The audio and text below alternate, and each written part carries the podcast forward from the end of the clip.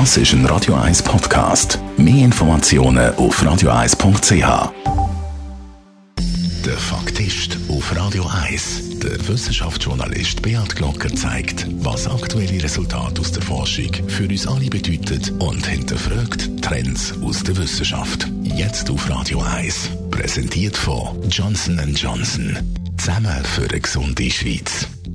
Ob schon Corona gerade das dominierende Thema ist, erreichen mich auch immer wieder kritische Zuschriften zu anderen Themen, zum Beispiel zum Klimawandel.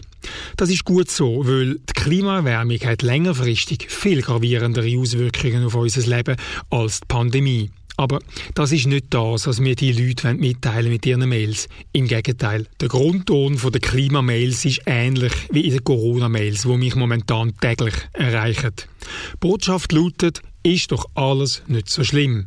Und speziell aufs Klima bezogen, früher ist es auf der Erde schon deutlich wärmer gewesen. Warum also das Geschrei und das bisschen Erwärmung? Tatsächlich haben auch im Gebiet der heutigen Schweiz früher einmal Dinosaurier gelebt. Zum Beispiel das Iguanodon, wo feuchtwarme Sümpfe belebt hat. Und heute graben wir dem seine Knochen aus, zum Beispiel im Fricktal.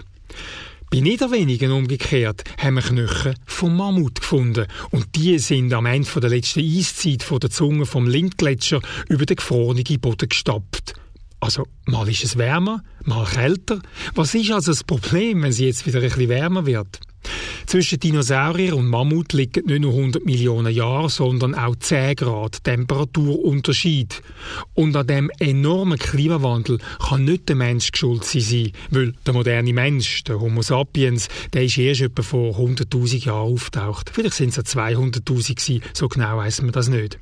Aber welche Temperaturen in dieser Zeit auf der Erde geherrscht haben, lässt sich an Eisbohrkernen aus Grönland rekonstruieren. Und es ist ganz klar bewiesen, Temperatur ist heute so hoch, wie es der Mensch noch nie erlebt hat. Und nicht nur der Mensch, sondern auch die heute existierenden Ökosysteme sind an die aktuellen Temperaturen angepasst, beziehungsweise haben sich in diesen Temperaturen erst gebildet. Aber dann kommt immer wieder das Dinosaurier-Argument. Damals ist es doch wesentlich wärmer als heute. Das stimmt. So um die 5 Grad wärmer als heute ist es. Aber die Erde ist eine komplett andere als heute. Es hat erst zwei riesige Kontinente gegeben. Laurasien und Gondwana. Und der CO2-Gehalt in der Atmosphäre ist etwa fünf bis achtmal höher als heute. Das bedeutet Treibhaus extrem. Vermutlich ist das Kohlendioxid freigesetzt worden, wo der Urkontinent Pangea auseinandergebrochen ist und dabei zu gewaltigen Vulkanausbrüchen gekommen ist. Nicht nur die Atmosphäre ist anders zusammengesetzt auch die Meeresströmungen sind völlig anders verlaufen um die Urkontinent herum, als sie es heute tun. Gondwana und die heutige Antarktis sind von einem warmen Ozean umspült. Darum findet man heute sogar in der Antarktis Haifischzähne und fossile Blätter von den Südbuchen.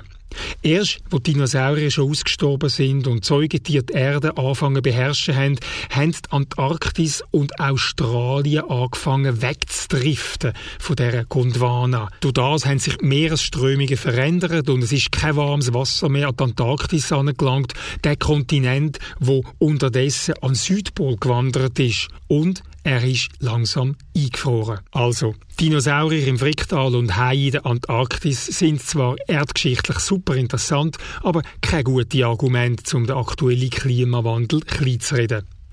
Bleiben noch die Mammut bei Niederwenigen oder die Frage, warum es denn seit der letzten Eiszeit wärmer geworden ist.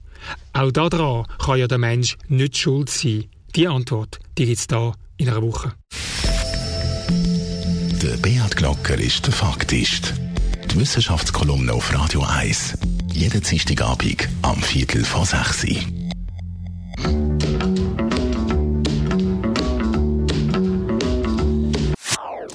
Das ist ein Radio 1 Podcast. Mehr Informationen auf radio1.ch.